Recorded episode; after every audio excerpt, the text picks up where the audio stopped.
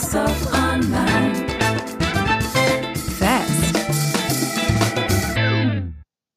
Willkommen zurück zu How to Sell Stuff Online. In der neunten Episode reden wir mit Robert Levenhagen. Robert Levenhagen ist sowas wie ein Urgestein des Influencer-Marketings im deutschsprachigen Raum. Er hat Influencer-Marketing gemacht, bevor es Influencer-Marketing hieß. Und wir reden mit ihm so ein bisschen darüber, was da in den letzten sechs, sieben Jahren eigentlich passiert ist, warum wir gerade auch eine Renaissance des Influencer-Marketings erleben, während einige vor ein paar Jahren schon gesagt haben, das macht keinen Sinn mehr, springen jetzt alle wieder auf. Und auch was die Hypothese nach vorne raus ist. Und ähm, ich finde, er hat viele spannende Sachen gesagt zu den Themen Creator Economy und was das für Direct-to-Consumer heißt. Und ich habe selber viel gelernt und würde deswegen ähm, diesen Podcast auch jedem empfehlen. Viel Spaß damit.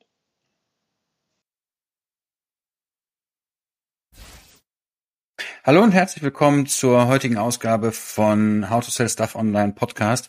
Heute bei mir der Robert Levenhagen. Robert, möchtest du dich mal vorstellen und sagen, wer du bist und was du machst? Ja, vielen Dank, Moritz, für die Einladung zu deinem großartigen Podcast. Ähm, ich, ähm, ja, was sage ich über mich? Ich bin 35 Jahre alt, ich bin Unternehmer, äh, bin jetzt seit zehn Jahren Unternehmer auch schon, ähm, habe die letzten sechs Jahre mich als einer der allerersten in Deutschland äh, angefangen, sehr, sehr intensiv mit dem Thema Influencer-Marketing äh, beschäftigt. Da bin ich so ein bisschen reingerutscht durch meine erste Gründung. Und ähm, genau, jetzt inzwischen äh, gab es da bei mir Anfang des Jahres eine größere Veränderung, werden wir bestimmt gleich drüber reden.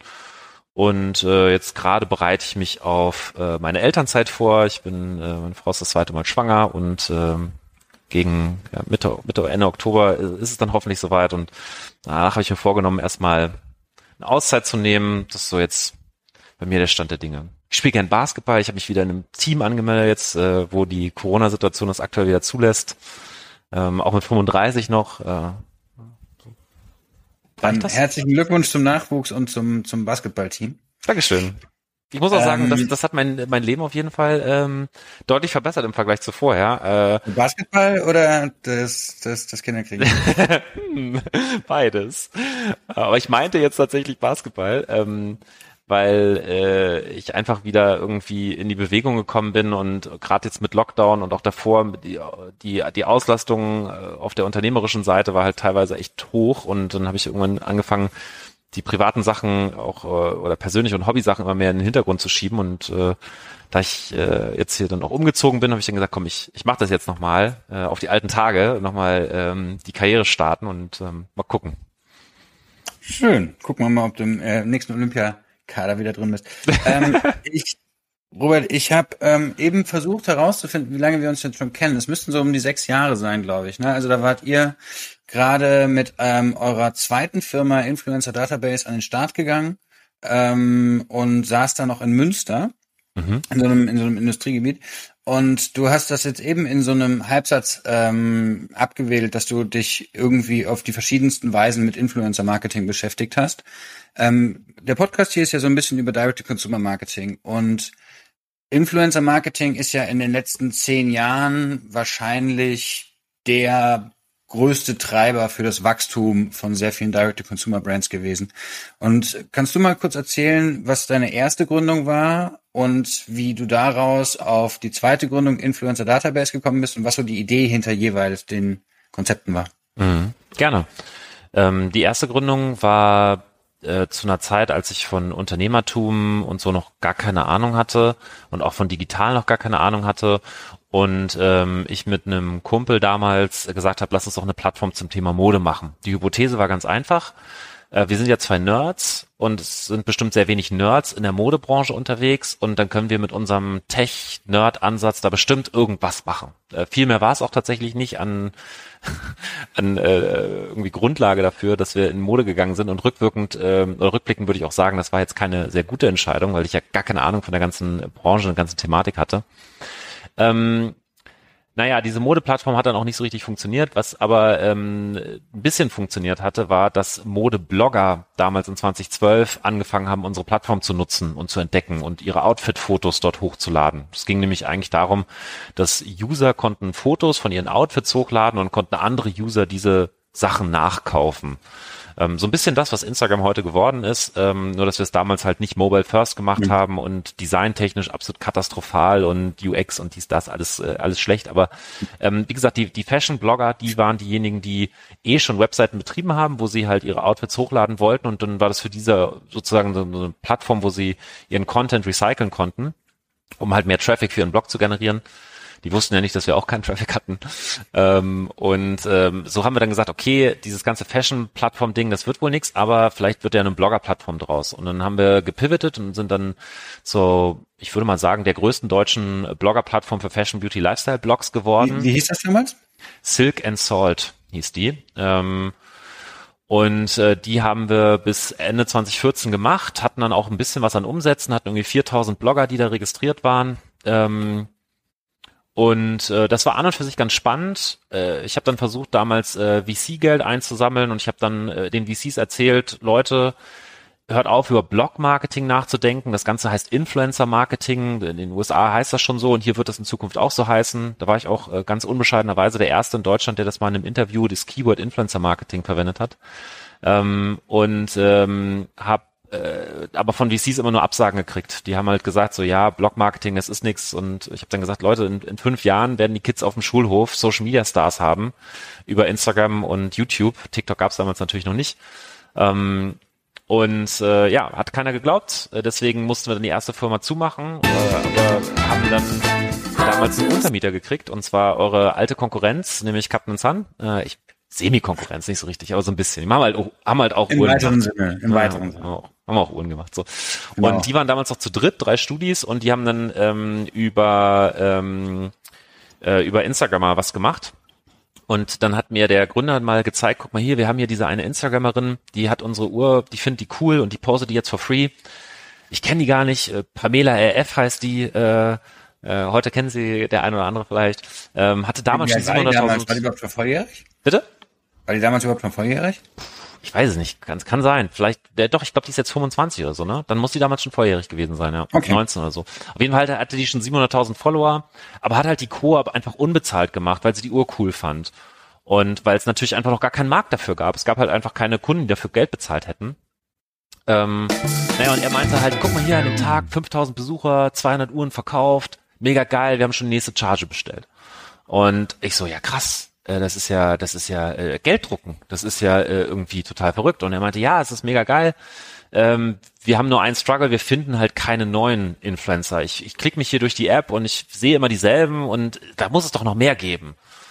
Ich so, ja, Mensch, da können wir doch helfen. So und das war eigentlich so ein bisschen der Moment, wo InfluencerDB dann als Idee entstanden ist. Ähm, wir haben dann halt einerseits so ein bisschen die Überbleibsel unserer Blogger-Datenbank genommen und dann halt angefangen, diese Daten ähm, anzureichern, indem wir halt über die Instagram API Statistiken äh, gezogen haben und entwickelt haben und ähm, sind da dann immer tiefer rein und äh, haben dann angefangen, waren auch ein, weltweit eine der ersten Firmen, die das so in der Form gemacht hat und dann halt äh, InfluencerDB ähm, gestartet. Und das war äh, eine sehr, sehr spannende, äh, ja, sehr, sehr spannende Reise, äh, auf die wir uns da begeben haben. Die ersten Jahre ging es sehr schnell, ähm, naja, das erste Jahr nicht, das erste Jahr ging es noch sehr zäh, aber danach ging es dann relativ schnell wirklich nach vorne weil der Markt einfach total angezogen hat. Ne? Es hat sich dann halt irgendwann rumgesprochen, dass man damit richtig, richtig Geld verdienen kann im Marketing. Und dann fingen auch zuerst die Direct-to-Consumer-Brands an, das wirklich äh, zu nutzen und da ähm, richtige Performance-Marketing-Maschinen drauf aufzubauen, wie so eine Sales-Engine, wo sie halt teilweise 10, 15 Mitarbeiter dann eingestellt hatten, die nichts anderes gemacht haben als Influencer-Marketing rauf und runter und das Ganze am besten direkt international. Wir haben dann angefangen, auch immer größere Kunden zu kriegen. Wir hatten dann Danny Wellington äh, zum Beispiel global als Kunden, wir hatten Revolve äh, global als Kunden, wir hatten Invincible Brands äh, als Kunden, Oceans Apart, ähm, The Hut Group. Ähm, also gerade in der Direct-to-Consumer-Welt waren wir lange Zeit dort auch äh, ganz, ganz vorne, fast die Nummer eins, würde ich sagen, auch weltweit ähm, äh, von, von den Kunden, die wir hatten. Ähm, und dadurch hatte ich halt dann auch sehr viel Zugang dort, teilweise auf Founder-Ebene mit den Leuten zu sprechen, ähm, die auch dahingehend zu beraten, wie sie das Ganze noch besser machen können, noch schneller irgendwie das entwickeln können. Ähm, was für uns dann leider äh, nicht so erfolgreich oder nicht so nicht so erfreulich war, dass sich dieser dass sich unsere strategische Positionierung mit einem starken Fokus auf Daten halt im Rahmen von Cambridge Analytica und dem Skandal, der sich daraus entwickelt hat, halt eher so gegen uns gewendet hat, weil die Winde haben sich halt dann gedreht und, und Facebook fand das auf einmal irgendwie nicht mehr so cool, was wir machen und naja, Anfang des Jahres äh, war es dann so, dass wir, nachdem wir letztes Jahr einen Pivot gemacht haben und gesagt haben, wir sind, machen jetzt Influencer Community Management und wollen Unternehmen dabei helfen, ihre eigene Influencer Community zu hosten und auch an sich zu binden, ähm, wollten wir ein eine sogenannte Opt-in-Lösung anbieten, also dass die Influencer sozusagen sich via Facebook Connect dann mit diesen jeweiligen Brands dort connecten können. Dafür hätten wir jetzt erneut das Approval für die ähm, neue API von Facebook gebraucht und die haben wir jetzt trotz äh, bester Bemühungen äh, nicht bekommen. Ähm, das äh, fanden und finden wir wirklich nicht fair. Das, das war, äh, das ist nicht cool gelaufen aus unserer Sicht, aber gut, äh, das, was wir halt damals gemacht haben, ist jetzt halt rückblickend so, dass Facebook das halt heute nicht mehr cool findet. Damals war das alles komplett legitimiert. Äh, wir haben uns damals ganz normal über die, die äh, angebotenen Wege registriert und beworben für die API, haben dann auch Approvals für gekriegt. Jetzt rückwirkend ähm, finde ich das natürlich nicht mehr so schön, aber gut. Deswegen mussten wir jetzt leider Anfang des Jahres dann zu der Entscheidung kommen, dass wir Face, äh, dass wir InfluencerDB so in der Form nicht fortsetzen äh, werden und äh, jetzt bin ich so ein bisschen äh, freies Radikal im äh, Markt und äh, red gerade mit, den, mit dem einen oder dem anderen darüber, wie man äh, Direct-to-Consumer-Brands irgendwie beschleunigen kann. Ja, und, und, und bringst deine, deine Jahre an Kompetenz im Influencer-Marketing auf andere Weisen ein. Ähm, was du da alles machst, so auch mit der mit der Agentur Social Match und ähnlichem, da gehen wir gleich nochmal drauf ein. Ich würde gerne mal diese Reise, von der du gerade geredet hast, rekapitulieren, weil du bist da über viele Dinge so fix darüber weggegangen. Also das erste, was du ja, was du ja beschrieben hast, war, als du angefangen hast damit, da war Influencer Marketing, da hieß das noch Blog Marketing. Ne? Mhm. Also es gab ja, es gab ja Modeblogs. Auch die Welt, in der ich noch angefangen habe, da gab es Modeblogger, denen man irgendwas geschrieben hat und geschickt hat. Die hatten eigene Websites mit eigenem Traffic und darüber ist das Ganze dann gelaufen. Und dann gab es halt irgendwie so Blog-Aggregatoren, ich weiß gar nicht mehr, wie die hießen, aber ähm, so Blogs, die quasi Lookbook.nu. Genau, Beispiel. Lookbook.nu und sowas, mhm. richtig, genau. Ich weiß gar nicht, ob es die noch gibt. Und ähm, die, also Blogs, die über Blogs geschrieben haben. Ne? Und das war halt so dieses, dieses Ökosystem. Ähm, und mit dieser, und, und als dann Instagram nach Deutschland kam, also zuerst nach meiner Wahrnehmung, das kannst du mir kurz berichtigen, ich glaube, YouTube war vor Instagram dass es eine Influencer-Szene ja, vor YouTube gab, äh, auf YouTube vor Instagram gab. Das war nach meiner Wahrnehmung eher Fitness, weniger Fashion. Und ähm, ist dann daraus, dann als Instagram nach Deutschland kam, und da muss ich klar gestehen, wo du eben von, von, ähm, von Captain geredet hast, die waren da halt einfach, äh, ja, äh, früh, early to the party. Ja. Ähm, und dann ist ja dieser, ähm, mit dem Wachstum von Instagram ja auch dieses Thema Instagrammer groß geworden. Und bei Instagram gab es dann das Problem, dass die Marken, die früh aufgesprungen sind, extreme Erfolge hatten. Oder nicht, ist erstmal gut. Aber das Problem, das sie hatten, ist, dass sie mit dem Influencer-Marketing, ähm, also dass es keine ähm, keine Auffindbarkeit für Influencer gab. Es gab keine Search Engines, es gab, du konntest die irgendwie nicht challengen. Aber das war vor dem Hintergrund egal, als dass das Influencer-Marketing ja dadurch, dass die Influencer noch gar nicht wussten, was ihre Reichweite eigentlich wert ist, so spektakulär unterpreisig war zu anderen Kanälen, dass es einfach egal war. Du konntest das Zeug mit der Schrotflinte in den Markt rausschießen und einfach nur dadurch, dass die Mädels so viel günstiger waren, als das, als dieselbe Werbung einzukaufen auf irgendeinem anderen Kanal, hat es dann in der Summe schon funktioniert. Würdest du das bestätigen? Das, äh, ja, definitiv. Äh, und es gibt noch einen zweiten äh, Effekt, der damals war. Die Follower und die User äh, waren natürlich viel weniger kritisch und skeptisch den Empfehlungen der Influencer gegenüber, da die Influencer auch damals wirklich nur Sachen empfohlen haben, die sie halt cool fanden, weil es gab ja gar kein Incentive, äh, irgendwie von wegen, ich werde jetzt hier mit tausend von Euro bezahlt, um halt irgendein Produkt zu promoten, irgendeine Duftkerze, die ich eigentlich total blödsinnig finde oder ich weiß nicht was. Äh, nichts gegen Duftkerzen. Aber ähm, äh, das, das wäre halt damals nicht möglich gewesen, ähm, sondern die haben halt damals wirklich noch so Empfehlungen gemacht für ihre Freundinnen. Nur, ne, da, da muss man auch dazu sagen, Instagram ist ja so ein bisschen ähm, eigentlich auch entstanden. Instagram hat ja lange Zeit seine Identität eigentlich gesucht und ich glaube, jetzt gerade finden sie auch erst so richtig in letzter Konsequenz. Instagram hat ja mal angefangen als so eine Art Social Network dann wurde es eher eine Fotografenplattform und inzwischen erkennen sie, glaube ich, einfach, dass sie eine Entertainment- und Shopping-Plattform äh, geworden sind und das auch einfach, ich sage jetzt mal, embracen müssen auf, auf Englisch, also auch äh, mhm. toll finden müssen. Ähm, weil lange Zeit hatte ich das Gefühl, dass sie sich so dagegen so ein bisschen wehren, dass sie so eine Entertainment-Plattform sind und ja, wollten halt das würde ich so gleich noch, da, da gehen wir gleich nochmal drauf ein, das würde ich okay. challengen. Ich würde behaupten, dass sie ähm, eine Shopping-Plattform werden und die Entertainment-Plattform, den Kampf werden sie gegen TikTok verlieren. Meine okay. These. Ähm, aber jetzt äh, zurück zu der Frage. Und die andere Situation, die wir hatten, die man sich heute ja gar nicht mehr vorstellen kann, ist, die organische Reichweite eines Influencers zu dieser Zeit war ja noch Faktor drei bis vier höher als das, was er heute erreicht von seinen, ähm, von seinen Fans. Ne, also nicht nur was günstiger, ein Influencer ähm, für sich zu gewinnen, er hat auch noch viel mehr von seinen Fans erreicht und die Fans waren noch nicht so tot geworben durch Influencer-Marketing. Ja, ne, also, also es war wirklich die, die goldene Zeit. Genau, das heißt, es war eigentlich quasi so, so, so 10x. Und du hast ja eben ähm, erzählt von, ähm, ich habe ja zu dieser Zeit auch mal was mit Uhren gemacht. Und wir waren da so ein bisschen so eine, so eine Randerscheinung in diesem Uhrenmarkt. Die ersten, die das, glaube ich, at scale international gemacht haben, waren damals Daniel Wellington, die dann, glaube ich, in der Spitze drei, vierhundert Millionen Euro Umsatz gemacht haben, einfach nur aus diesem Arbitragegeschäft raus, dass sie halt eine Armee von Influencer-Marketing-Managerinnen meistens Frauen, eingestellt haben, die dann halt quasi dieses, ähm, dieses Zeug perpetuiert haben. Und meine Beobachtung damals war, ich war schockiert, wie lange es funktioniert hat, wie viele von diesen MeToo-Produkten da noch Platz hatten. Und ähm, dann gab es, jede Woche gab es eine neue Armbanduhrenmarke, die im Prinzip dieselbe Uhr gemacht hat, alles 15 Dollar aus Shenzhen bei Alibaba eingekauft, über Influencer-Marketing rausgehauen und Attacke. Und ich war schockiert, wie lange das funktioniert hat. Und ist es deine These, dass das quasi so die erste Gruppe war, die dann Influencer-Marketing für andere ruiniert hat?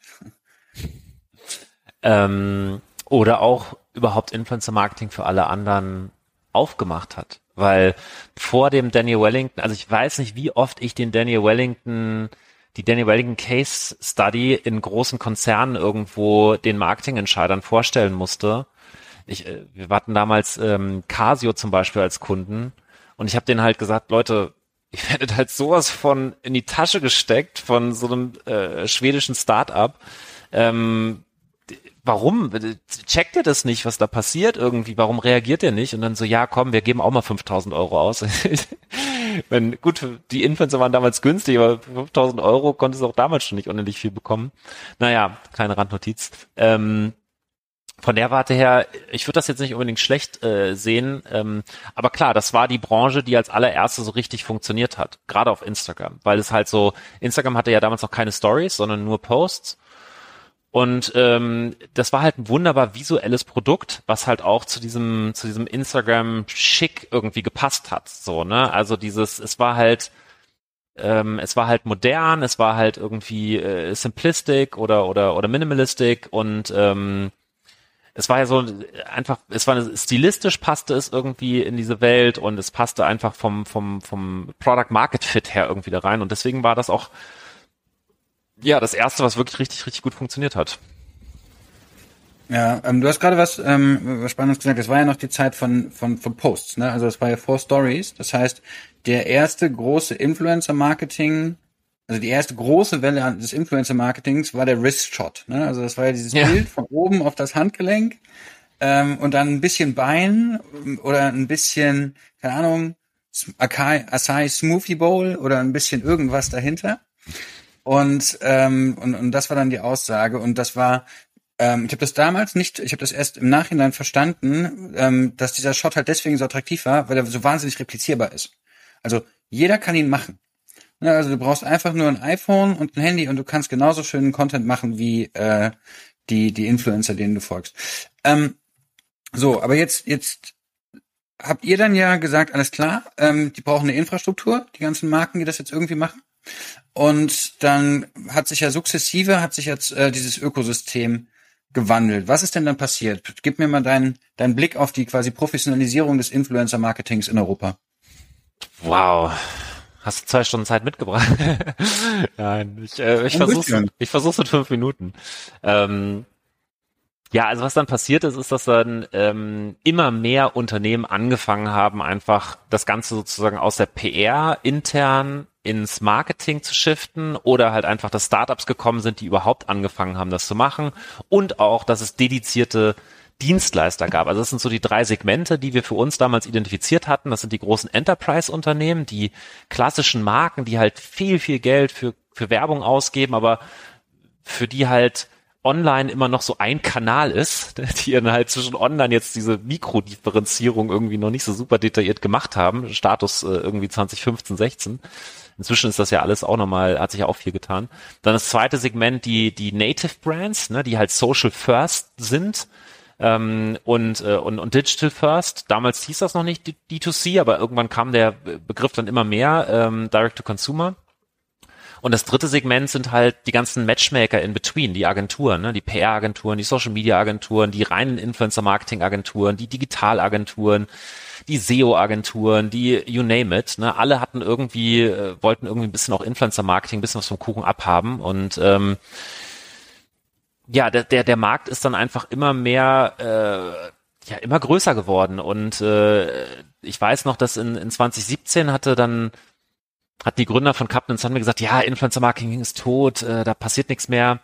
Und Ocean Support hat 2017 oder 18 angefangen. Ne? Also äh, und auch heute gibt's immer noch Firmen, die die heute anfangen und, und irgendwie jetzt Influencer Marketing irgendwie starten und wo wir dann wahrscheinlich in fünf Jahren darauf zurückschauen und sagen, boah krass, die haben immer also 2020, 2021, das war eigentlich immer noch ganz geil so. Ne? Also von der Warte her ähm, sind wir heute an einem Punkt, ähm, wo es einfach von den Unternehmen strategisch und operativ ein ganz anderes Maß an Exzellenz erfordert, um Influencer Marketing erfolgreich zu machen. Ne, was du gesagt hast, Shotgun, das, äh, die Zeiten sind lange vorbei, wo man einfach so Spray and Pray mäßig irgendwie jeder Schuss ein Treffer ähm, äh, fahren konnte. Und selbst wenn ich nicht treffe, ist auch egal, kostet ja alles nichts.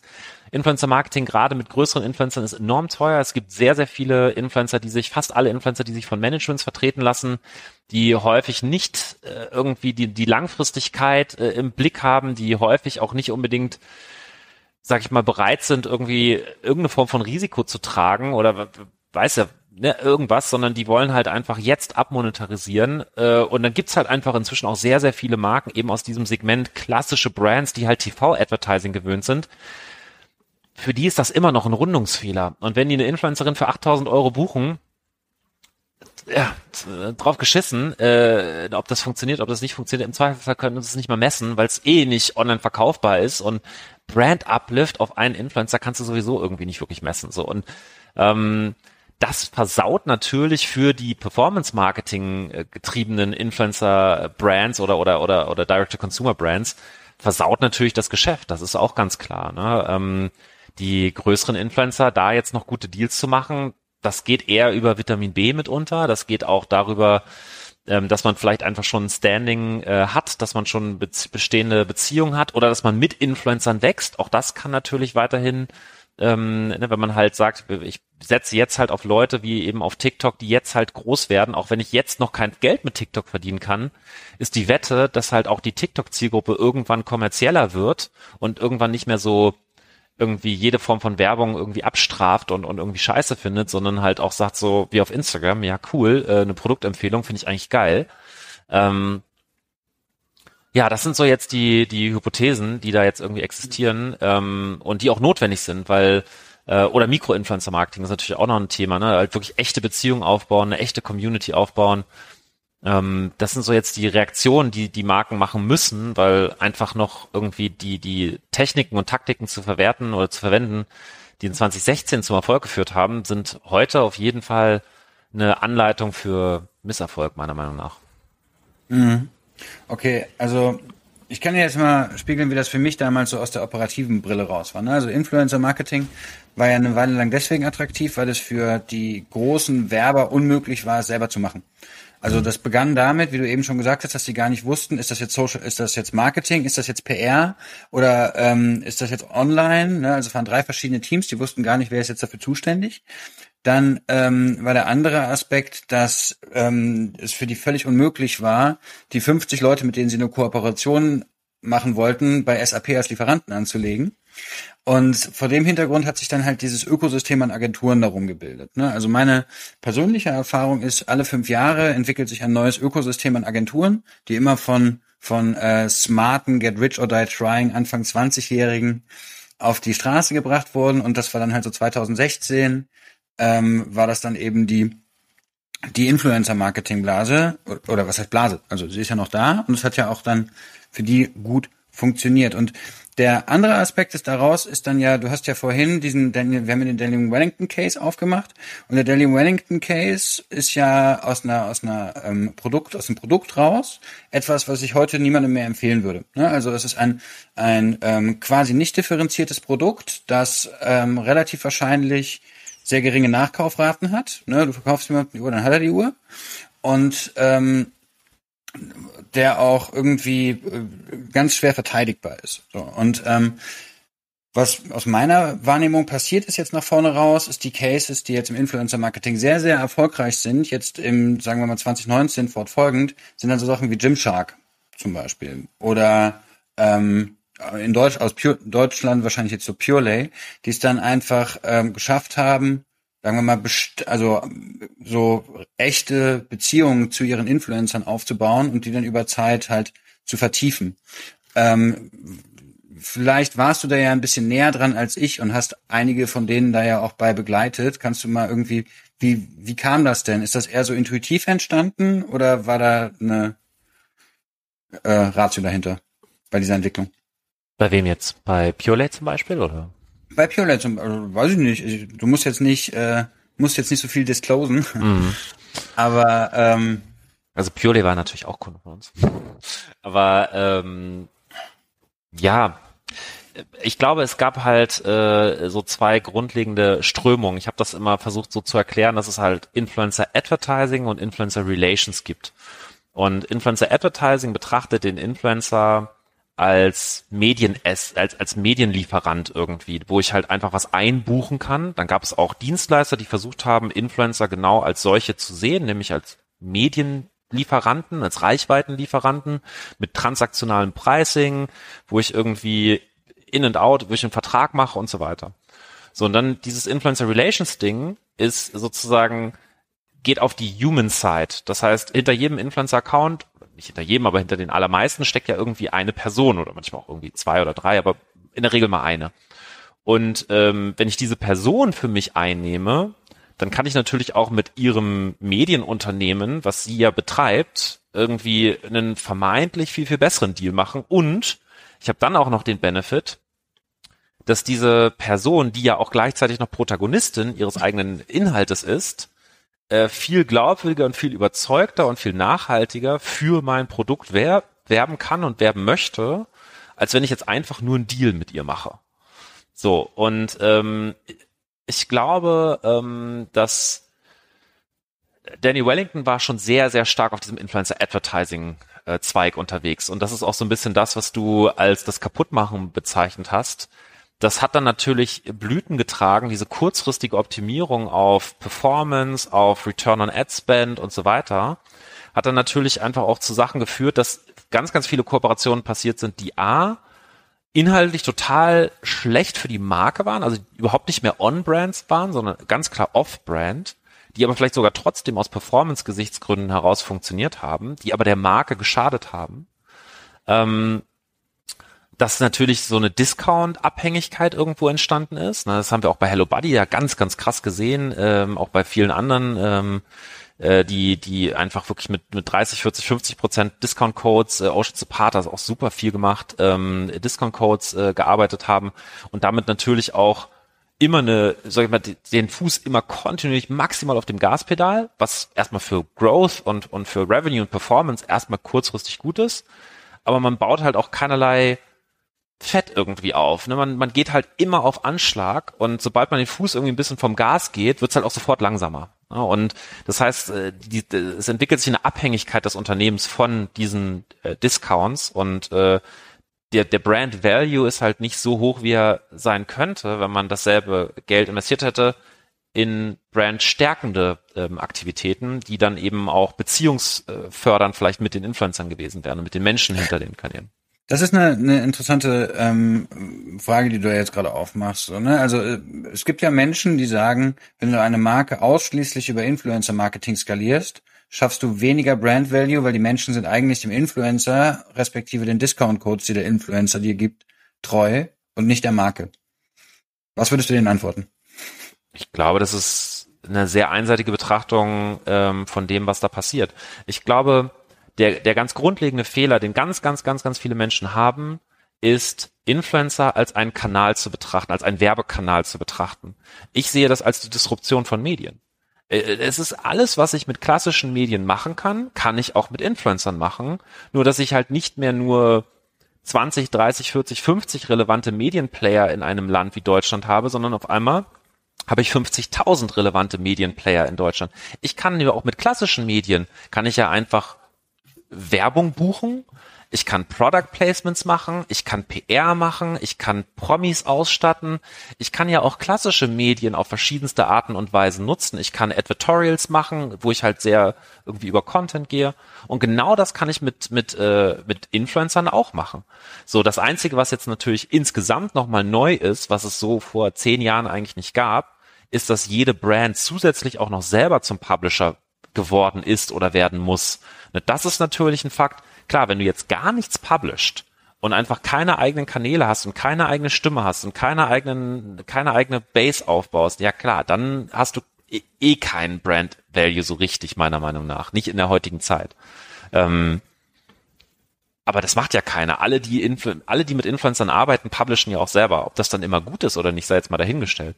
Aber ähm, zumindestens haben auch alle, die das bestreben, ganz intuitiv, ich glaube, da hat jetzt keiner so analytisch drüber nachgedacht wie ich, bin halt auch der Nerd, ähm, äh, ne, dass, dass sie jetzt irgendwie das machen, um irgendwie dort äh, Brand Value auch zu manifestieren oder so, ich weiß es nicht, aber äh, du kannst mit Influencern natürlich hochgradig brandstärkend arbeiten und ähm, sogar ganz im Gegenteil, ich glaube, es ist ein absoluter Shortcut hin zu Brand Equity und Brand Value im Vergleich zu normalem Content Marketing, weil normales Content Marketing ist ja auch schon so inflationär genutzt und da durchzudringen und die Relevanz in, in, bei, den, bei den Zuschauern und den, den, der Audience irgendwie zu bekommen, ist doch fast gar nicht mehr möglich. Du brauchst doch inzwischen den Social Proof der Gesichter der Generation, um überhaupt als relevant klassifiziert zu werden, sodass sich dann Menschen überhaupt deine Inhalte reinziehen und denen irgendeine, irgendeine Bedeutung geben, weil ansonsten bist du nur yet another Brand, die halt irgendwas über ihre eigenen Produkte oder über ihr eigenes Thema kommuniziert. Also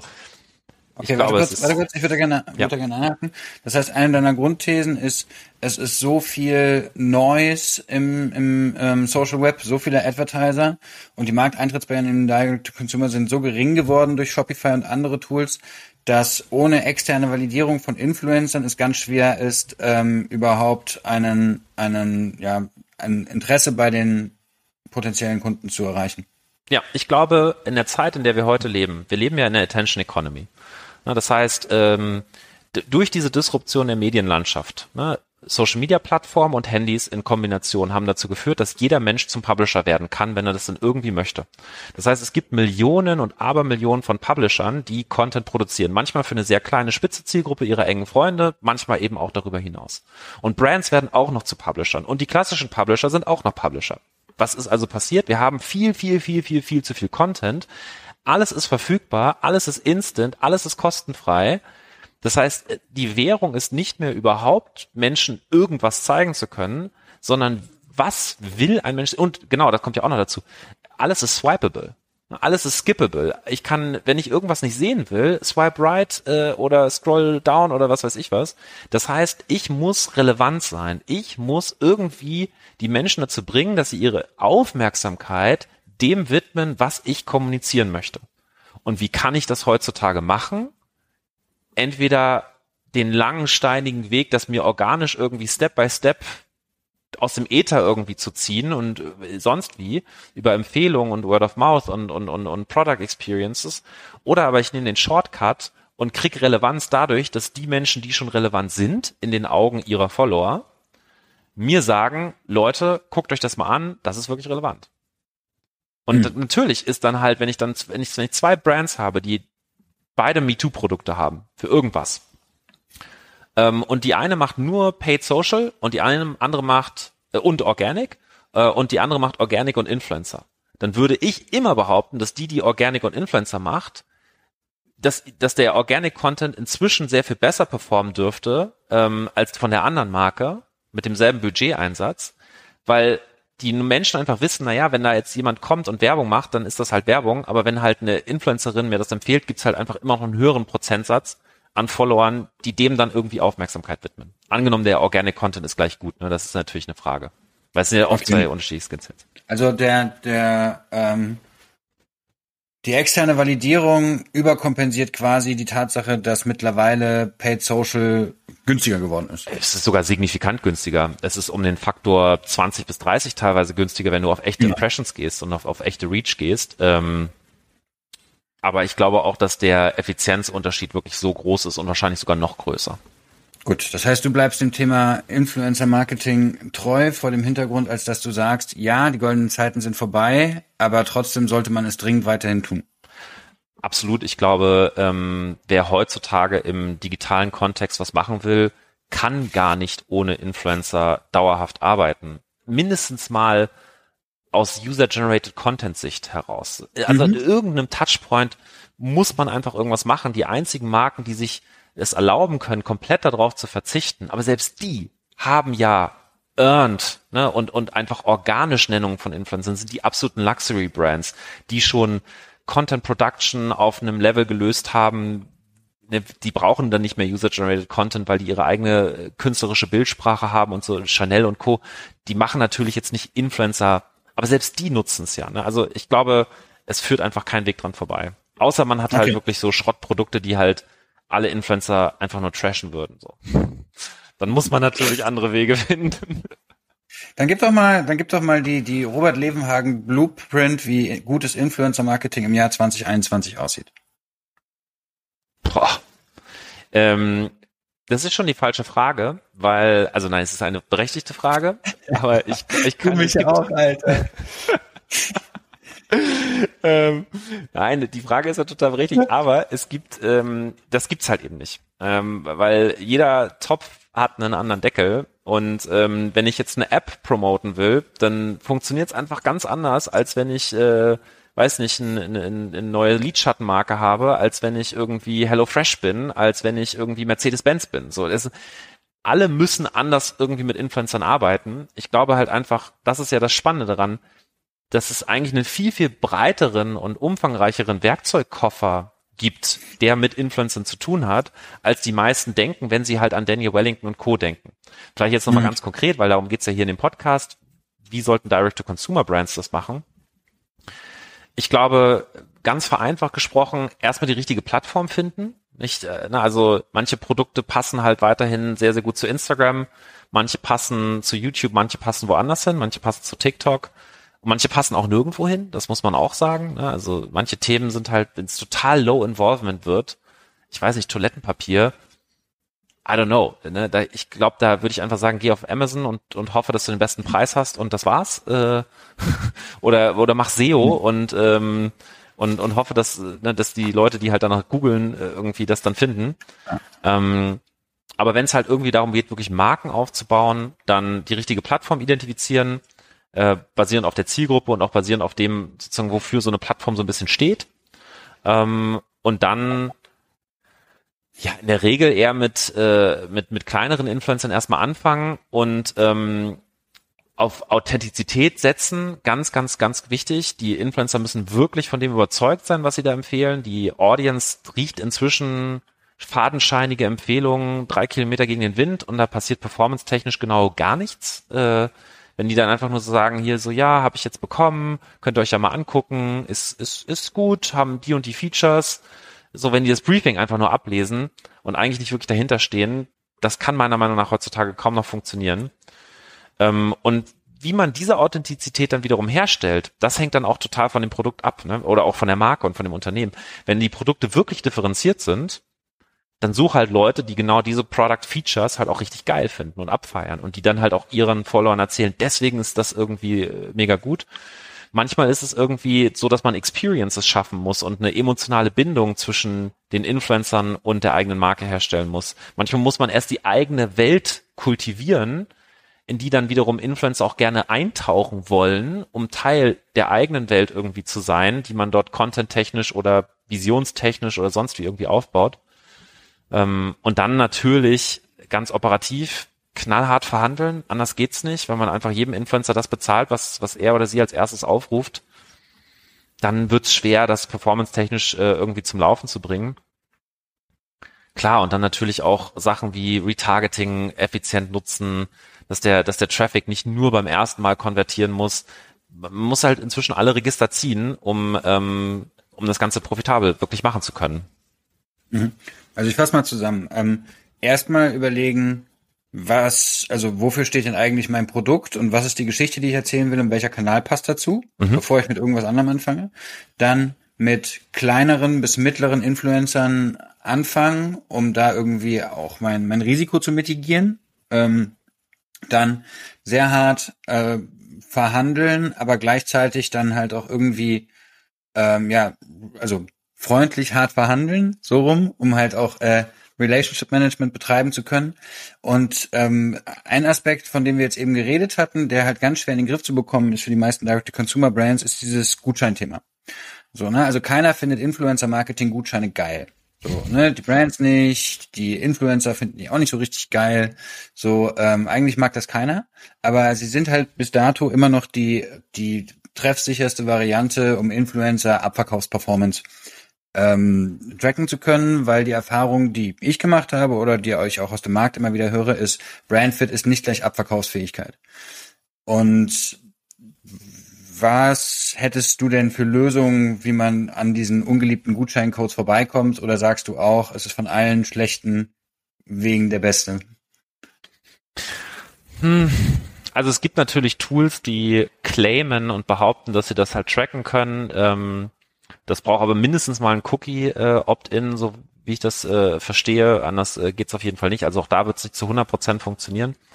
Ähm, aber auch das wäre eine Möglichkeit. Ne? Also man kann auch über bestimmte Tools, die dann halt Cookies platzieren und, und, und UTM-Parameter entsprechend immer setzen, kann man dann eine Attribution irgendwie vornehmen und das dann äh, vielleicht irgendwie, oder auch Google Analytics kann man natürlich auch theoretisch nutzen, ist halt sehr viel aufwendiger.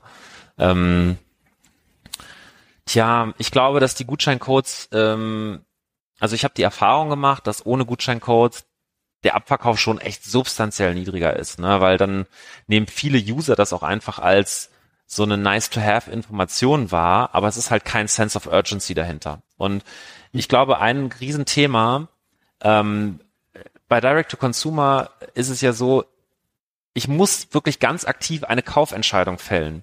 Während wenn ich eh schon in der Stadt bin und mir was gefällt und ich irgendwie so am, am, am Stöbern bin, dann nehme ich halt auch mal Sachen mit. Also ich jetzt nicht, aber Menschen, die das halt machen, nehmen dann halt auch mal Sachen mit, äh, die sie halt so brauchen oder die sie vielleicht auch nicht brauchen, aber die sie halt gerade ganz nett finden. So, und ich glaube, diese, dieser ganz nett Effekt, das passiert halt einfach online nicht. Entweder ich brauch's, dann bin ich aber auf Amazon und Google unterwegs, oder ich werde inspiriert, aber dann brauche ich die Sense of Urgency, damit die Leute dann auch wirklich sofort eine Aktion machen, weil was einzukaufen ist auch irgendwie echt Arbeit. Also ich mache das voll ungerne. Mich nervt das irgendwie Online-Shopping immer meine Daten eingeben und dies das, irgendwie mich da durchklicken. Meistens source ich das an meine Frau aus, wenn ich irgendwas brauche, dann sage ich, kannst du mal das und das bestellen. Ähm, weil die ist da einfach auch versierter als ich und äh, kann das auch alles, äh, macht das ja auch öfter. Jetzt nicht so oft, aber, ne, aber öfter als ich. Ähm, ja, das ist so, ich glaube, das ist so meine Hypothese. Und ich glaube, das ist einfach auch, ähm, ohne die, ohne Discount-Codes, ohne irgendwie einen Trigger, warum es denn genau jetzt auch tatsächlich geht, da gerät das einfach wieder in Vergessenheit und dann kommt wieder, dann beginnt wieder das Bombardement an neuen Botschaften. Ne? Und dann, wenn ich nur fünf Minuten länger irgendwie in Instagram unterwegs bin, habe ich doch vergessen, was die Influencerin mir vor fünf Minuten irgendwie die die siebte oder die zwölfte vor derjenigen, die ich jetzt gerade irgendwie schaue, was die mir noch irgendwie gerade für ein Produkt äh, empfohlen hat. Ähm, ja. So, und das ist also, so meine Hypothese. Also eine ähm, eine Ode an den Gutscheincode. Ich glaube, dass es zwingend notwendig ist. Ich glaube, ähm, um wirklich Performance zu, zu erzeugen. Ich glaube aber gleichzeitig, dass immer höhere Discount-Codes zu machen irgendwann einfach kontraproduktiv ist, weil ja, ne, ein bisschen mehr, weil man kann das mathematisch bestimmt ausrechnen, dann gibt es bestimmt eine ideale Größe für jede Marke, aber da bin ich dann wiederum auch wieder Hypothesen getrieben und sage, ähm, wenn ich die einfach immer weiter erhöhe auf 30 Prozent oder 35 Prozent, weil ich da irgendwie das Equilibrium vermute, irgendwie, wo, ne, der Revenue steigt so viel, überkompensiert sozusagen den, den Margenverlust, den ich habe, dass der, dass der Brand Value, den ich damit verliere, das garantiert überkompensiert. Ja, und zwar im negativen Sinne. Aber da muss man ja, welche Direct-to-Consumer-Brands sind die, die das machen? Das sind entweder die, die kurz vor der Finanzierung stehen und einfach um Teufel komm raus die Sales brauchen, mhm. oder die, die kurz vorm Verkauf stehen und auf Teufel komm raus die Sales brauchen. So oder so macht es keine Marke, die ähm, versucht, Sustainable Business zu machen, es sei denn, sie steht so richtig mit dem Rücken an der Wand. Das ist meine Beobachtung aus dem Markt. Mm, fair point. Ähm, ne, ähm, du bist ja im, im weiteren Sinne oder über Umwege jetzt auch in der ein oder anderen Direct-to-Consumer-Firma ähm, mit investiert. Was sind denn so aus deiner Erfahrung und aus deiner Beobachtung die Sachen, auf die du heute darauf achten würdest? Also was sind denn gute Cases und was sind denn schlechte Cases? Mm, also ich glaube, dass es, ähm, dass es bestimmte Preispunkte gibt, die besser funktionieren als andere. Die Erfahrung habe ich auch schon gemacht. Wenn es zu günstig wird, dann funktioniert Direct-to-Consumer irgendwann nicht mehr. Ähm, aus meiner Erfahrung gibt bestimmt Cases, wo es funktioniert, aber ich glaube, es wird schwieriger. Ähm, ich glaube, so ein Average Basket Value zwischen 70 und 150 Euro, das ist schon ziemlich, ziemlich nice, das zu haben ähm, und, und, und deutlich überlegen im Vergleich zu einem Average Basket Value von 20 Euro oder sowas. Ähm, ich glaube, Produkte, die eine inhärente Nachkauffunktion haben, sind natürlich logischerweise überlegen gegenüber Produkten, die das nicht haben. Ich glaube aber auch, das andere kann funktionieren. Ähm, ich würde sagen, es gibt ein paar inzwischen Hygienefaktoren. Also eine Marke, die jetzt nicht irgendwas mit Sustainability macht oder irgendwie auch irgendwas wirklich besser macht im Vergleich zu den etablierten Marken, die es schon gibt, die braucht eigentlich fast gar nicht mehr starten, meiner Meinung nach. Also irgendwas, irgend, irgendwas muss man ja auch erzählen können. Was, ne, warum soll jetzt unbedingt diese neue Newcomer Online-Brand gekauft werden von den Konsumenten und nicht schon das, was es schon gibt? Ja, also irgendwas muss da ja sein, irgendeine Differenzierung. Und da haben sich halt einfach inzwischen schon, schon Best Practices herausgestellt, aber obendrauf sollte es halt eben dann trotzdem noch irgendwas, was, was mehr sein als das. Mm, das sind so die Sachen, die mir spontan einfallen. Und klar, dann, äh, also was ich auch immer mal wieder sehe, ist, dass dann Leute irgendwie auch auch vom Tech-Setup her irgendwie das Rad neu erfinden wollen. Und da denke ich, da fasse ich mir ehrlich gesagt persönlich nur in den Kopf und denke mir so, what? Also warum will man jetzt ein Shopsystem noch selber bauen, äh, wo es halt wirklich einfach unglaublich gute Lösungen gibt? Oder warum irgendwie, warum muss alles irgendwie gehackt werden, wenn es einfach für alles äh, supergeile SaaS-Lösungen gibt, die auch häufig mit nativen Integrationen miteinander funktionieren. Ähm, ich glaube, da ist, ist der Skill eher die richtigen Tools zusammenzusuchen und, und auch äh, miteinander zu harmonisieren, ähm, als ähm, als jetzt irgendwie, weiß nicht, so eine, so eine Custom Development irgendwie anzufangen. Das, das mhm. wäre für mich auch ein absolut, äh, absolutes No-Go. Äh. Bedeutet, du siehst den, den Skill einer Direct-to-Consumer-Brand darin, mit, ähm, mit, dem, mit den Multiplikatoren, also Influencern und Kunden zu interagieren und aus dieser Interaktion mit den ähm, Produkte und Content zu entwickeln und auszuspielen. Genau. Also äh, am Ende des Tages, ich meine, man kann sich ja dem ganzen Thema Direct-to-Consumer aus zwei Richtungen eigentlich gewissermaßen nähern. Das eine ist, man hat halt schon eine Audience und will dann die irgendwann monetarisieren. Oder man hat halt schon was, was man monetarisieren will und braucht halt noch eine Audience. Ähm, so, beide Wege sind, äh, haben natürlich unterschiedliche Challenges ne, und, und, und erfordern unterschiedliche grundlegende Skillsets. Ne, das eine nennt man heute Creator Economy und das andere nennt man irgendwie äh, Entrepreneurship. Für mich ist es eigentlich dasselbe. Direct to Consumer Economy würde ich sagen. Ja, oder Direct to Consumer Economy. Economy. Das andere, aber das ist jetzt äh, ja, ne, also ja, okay, ne, nennt man das Creator Economy, das andere nennt man D2C, aber vom Prinzip her äh, ne, kon konvergiert das irgendwie zueinander und und äh, nähert sich auch immer mehr an. Ähm, und ähm, genau, das heißt, am Ende des Tages äh, ja, diese, diese Sachen müssen halt irgendwie da sein, sowohl Produkt als auch eben irgendwie die Fähigkeit, Content zu produzieren, Menschen zu begeistern, Menschen irgendwie auch zu binden, eine echte Community aufzubauen. Ich meine, Community war auch so ein Schlagwort, das habe ich 2019 versucht bei uns zu etablieren, da hat noch keiner so richtig darüber gesprochen. Heute sehe ich das wirklich überall. Community ist irgendwie das Ding. Ähm, bau deine Community. Viele wissen auch gar nicht ganz genau, was das bedeutet, eine Community bauen. Irgendwie Instagram-Follower sind dann schon Community, aber das sehe ich halt nicht so. Aber naja, ähm, ja, ich glaube, dass, dass wenn man es wirklich schafft, Menschen mit der mit der mit der Mission, die man hat, auch zu begeistern. Ich glaube, das äh, ich glaube, das kann sehr viel Kräfte aus äh, freisetzen und äh, kann dann auch sich äh, für das Unternehmen dahinter sehr stark äh, positiv auswirken. Aber da besteht natürlich die Gefahr, wenn das Ganze nur aufgesetzt ist und nur ein ein Trick ist sozusagen, um sich ökonomische Vorteile zu verschaffen, dass das dann natürlich auf tönernen Füßen steht und ähm, naja. Mhm. Ähm, du hast gerade was angesprochen, wo mich mal deine Meinung dazu interessieren würde. Ne? Also die Creator Economy ist aus meiner Wahrnehmung Buzzword 2021. Mhm. Zumindest das, was mir am häufigsten begegnet. Und wir haben ja jetzt in den USA tatsächlich dann ja auch Cases, wo dann halt irgendwie Kylie Cosmetics oder jetzt auch mit ähm, Jessica Albers Marke da Honest, also Honest? Ja. Ich glaube Honest. Ähm, jetzt relativ große Firmen entstanden sind, wo dann auch ähm, Börsengänge gemacht worden sind. Und es ist ja so, wie du sagst, dass im Prinzip da Leute eine eigene Reichweite hatten und diese Reichweite dann über Produkte monetarisiert haben. Mhm. In Deutschland erlebe ich das jetzt noch nicht, zumindest nicht at scale. Ne? Also es gibt halt irgendwie die ähm, Dougie Bees und Pamela Reifs, die dann irgendwie ihre eigenen Produkte machen. Aber das sind ja noch Welten von der Professionalität und von der Größe von dem, was wir jetzt in den USA haben. Ist deine Hypothese, dass sich das annähern wird über Zeit oder gibt es da einfach strukturelle Unterschiede? Beides. Also es wird sich annähern, aber es gibt natürlich auch die strukturellen Unterschiede. Die Amis sind natürlich immer sofort, A, der US-Markt ist viel größer als der deutsche Markt. B, sie sind natürlich sofort internationale Phänomene per Definition, während halt jemand, der auf Deutsch veröffentlicht, einfach erstmal äh, auf eine deutsche Audience, deutschsprachige Audience irgendwie limitiert ist. Das sind dann halt 100 Millionen Menschen. Mit englischsprachig kannst du halt sofort locker mal eine Milliarde irgendwie sinnvoll erreichen. Und so ein bisschen Englisch reden dann auch die fast alle anderen.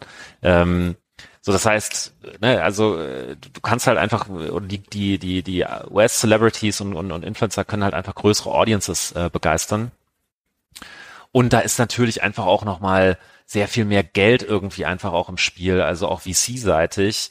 Äh, werden die ja alle zugeballert jetzt zurzeit mit Möglichkeiten und so und äh, ja, und, und Creator Economy, vielleicht noch der Vollständigkeit habe, ist ja nicht nur, dass Creator sich besser monetarisieren, sondern der Teil, der für deinen Podcast jetzt nicht so interessant ist, ist halt, da läuft ja auch dieses ganze Thema, was für Tools werden irgendwie entwickelt, um Creator dahin zu bringen, dass sie dann vielleicht irgendwann auch so groß und erfolgreich werden. Ne? Also, was weiß ich hier, eine App für neue Filter auf Instagram und TikTok ist dann irgendwie auch Creator Economy.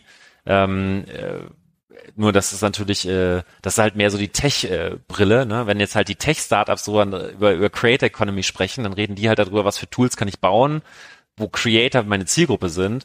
Und wenn halt so Direct-to-Consumer und, und Online-Menschen und, und, und, und, und Marketing-Menschen darüber sprechen, dann geht es halt eher darum, wie können Creator irgendwie selber zu Produkten, Brands und so weiter werden. Mhm. So, und vielleicht noch kurz ergänzend, was gibt's für gute Beispiele in Deutschland? Also ähm, Bibis Beauty Palace, Bianca hat das schon sehr gut gemacht damals mit Bilou. Das war ja auch der erste irgendwie richtige Ausschlag in Deutschland. Ähm, damals der, der, der Launch von dem Duschschaum mit DM zusammen. Die Marke gibt's immer noch. Das ist also kein One-Hit-Wonder gewesen. Die steht auch weiterhin in jedem DM. Die wird auch weiterhin gekauft. Da gibt's echte Fans. Ja klar, da ist so ein bisschen die Innovation raus und so ein bisschen die, die, die Dynamik. Aber das war damals schon echt ein tierischer Erfolg. Das muss man ganz klar sagen. Ähm, anderer Erfolg, den es aktuell gibt, ist Lena Gerke mit Leger, mit About You zusammen. Definitiv ein, ein sehr starker Case. Ähm, hab irgendwie jetzt was gehört von 20 Millionen Umsatz oder so. Ich weiß nicht, ob OMR das erzählt hat oder irgendwer anders. Ähm, ist auf jeden Fall auch äh, ne, nicht zu verachten. Äh, Pamela Reif ähm, mit mit ihrem ähm, Riegel, ähm, äh, den sie zusammen mit äh, äh, Hey Natural gemacht hat, auch der Brattee, äh, meistverkaufte Eistee in Deutschland inzwischen. Ähm, also es gibt schon auch ein paar wirklich Echt, äh, hier, der eine hat doch Pizza gemacht, die dann auch äh, die meistverkaufte auch, Tiefkühl auch Kapital Bra. Ach was, der auch, ja krass. Ja, ja klar. Ähm, der, der, der, deswegen, also der ist das, das am, am besten ähm, durchzieht gerade. Aber der hat seinen Sweet Spot halt gefunden und zwar macht er nur Produkte, die er über Kiosk oder in LEH reinkriegt. Ja. ja also weil er, er kriegt sie dann halt mit seiner, ähm, also mit, mit seiner Präsenz relativ leicht in den Markt gedrückt und dann liegen sie halt überall. Ja, und junge und Männer LNH, mögen halt Tiefkühlpizza und Eistee. Tiefkühlpizza und Eistee, Energy Drinks fehlen noch. Ja. Prediction, ähm, das nächste Produkt von Capital Bra ist ein Energy Tee. Ja, durchaus äh, möglich. Drink. Wäre, wär, glaube ich, gar nicht so, so unsmart. Oder irgend sowas anderes, sowas, sowas, irgendwie so, so, sowas Atziges, so Käsechips oder so. Ja, hatte ich auch gerade gedacht, irgendwie so, so also, Chips oder sowas. So irgendwas, was so Anfang 20-jährige Kiffer sich reinfahren. ähm, eigentlich noch jünger als das. Egal. Ähm, war eine gute Zeit, ich möchte sie nicht missen. Ähm, der ähm, wir haben jetzt ganz viel über Instagram geredet. Du hattest aber vorhin schon gesagt, welche Plattform ist denn überhaupt deine? Was sind denn so die ähm, die die Plattformen, die du am ähm, am Horizont kommen siehst? Jetzt TikTok ist ja offensichtlich. Ähm, aber wie verhält es sich denn mit einer Creator Economy auf TikTok? Also könntest du jetzt vorstellen, dass ein TikTok Creator dann auf einmal seine eigene Eistee-Marke macht? 100 Prozent. 100 Prozent. Okay. Weil die TikTok Creator sind halt ähm, auch viel weniger überworben als die ganzen Instagram-Creator, weil da halt einfach A, funktioniert's nicht so gut und B, ähm, ist die Zielgruppe halt loyal dem Influencer gegenüber, aber noch konsumkritischer.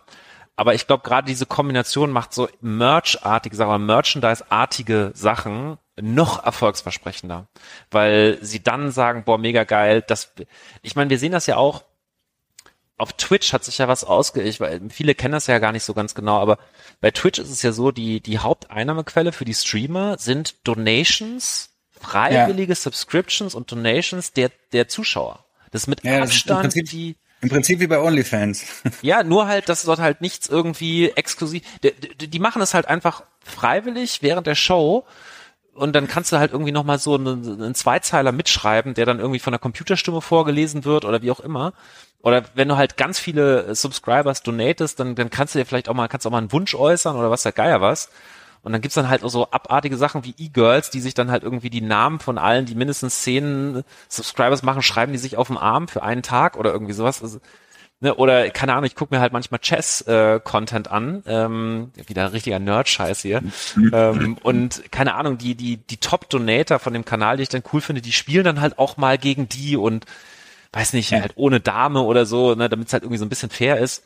Ja, und ähm, das heißt, es ist wirklich so, das sind so äh, interaktive Formate, aber es ist halt alles freiwillig und da geben sowohl die die Schüler irgendwie die die fünf Euro äh, äh Spenden ab, als auch irgendwelche Geschäftsleute, die halt auch einfach mal 5000 oder sowas spenden, weil sie halt einfach den Content geil finden. Ne? Und ähm, das ist halt, das zeigt ja, dass dort einfach da, da ist ja noch nicht mal Value über das, was sowieso schon kostenlos geliefert wird, hinaus. Wenn ich denen dann halt einfach auch noch irgendwie Sachen gebe, die jetzt nicht irgendwelche Koops sind, sondern wo ich wirklich sage, dass, da, da steckt mein, mein, meine Seele irgendwie drin, meine Leidenschaft drin, dann glaube ich, gibt's da ganz, ganz viele, die das auch, ähm, die das auch dann kaufen würden. Okay. Egal, ob das dann digitale Produkte sind oder, oder analoge. Also ich, ich, ich fasse zusammen, im Prinzip ist es egal, ob es jetzt äh, Twitch, TikTok oder Instagram ist. Ähm, dadurch, dass jeder Publisher wird, ähm, kann auch jeder seinen eigenen Content monetarisieren. Entweder darüber, dass er wirklich den Content ähm, direkt verkauft oder dass er dann halt so eine Art kuratierten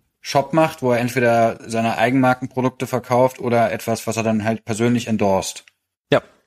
Und die Produkte können halt eben auch zum Beispiel sein, keine Ahnung, ich, ähm, Kamuschka hatte ja zum Beispiel, eines der ersten Produkte, was Kamuschka gemacht hat, war ja, waren ja ihre Filtersets, ihre Presets. Mhm.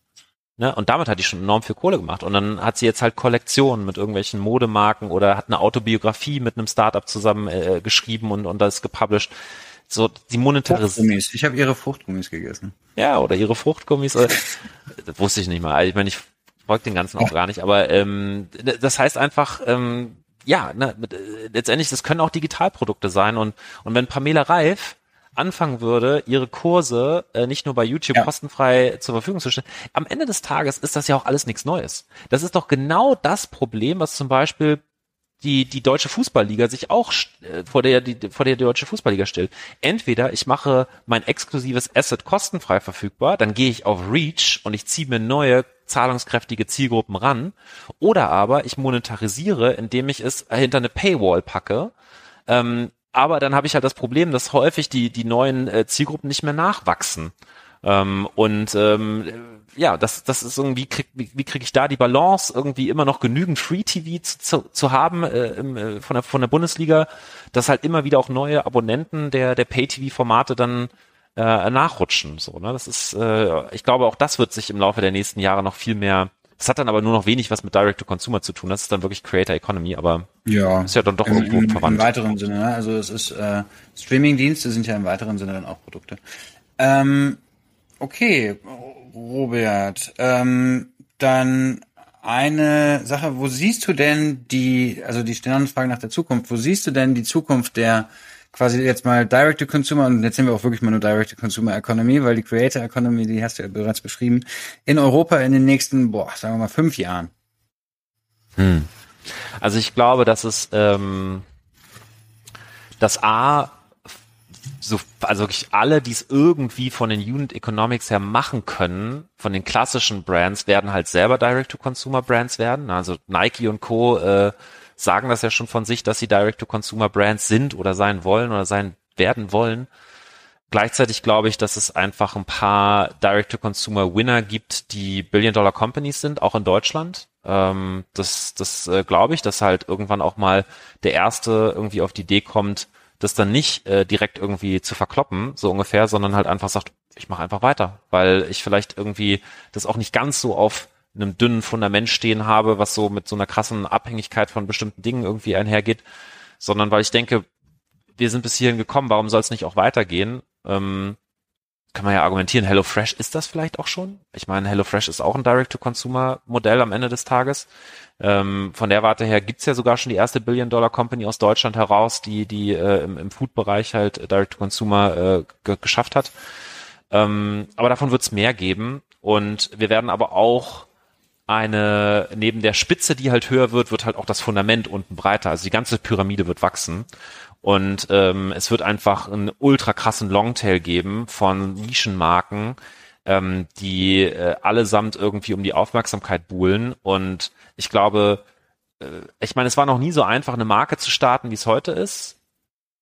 Es war aber auch noch nie so schwierig, damit erfolgreich zu sein. Und ich glaube, diese Entwicklung, diese Tendenz in beiden Aspekten, es wird noch leichter werden, eine Marke zu launchen.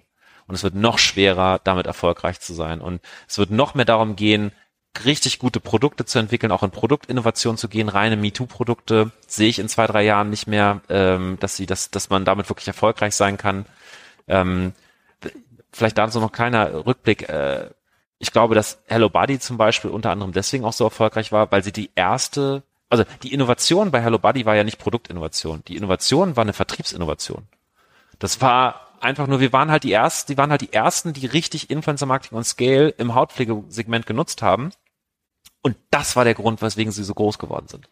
Wenn da jetzt halt irgendwann einfach auch noch eine Marke kommt, die das richtig gut macht und auch noch die Produkte richtig gut macht und eine nachhaltige, langfristige Strategie fährt, dann wird die vielleicht auch in zehn Jahren noch existieren und in zehn Jahren auch noch äh, sehr erfolgreich sein.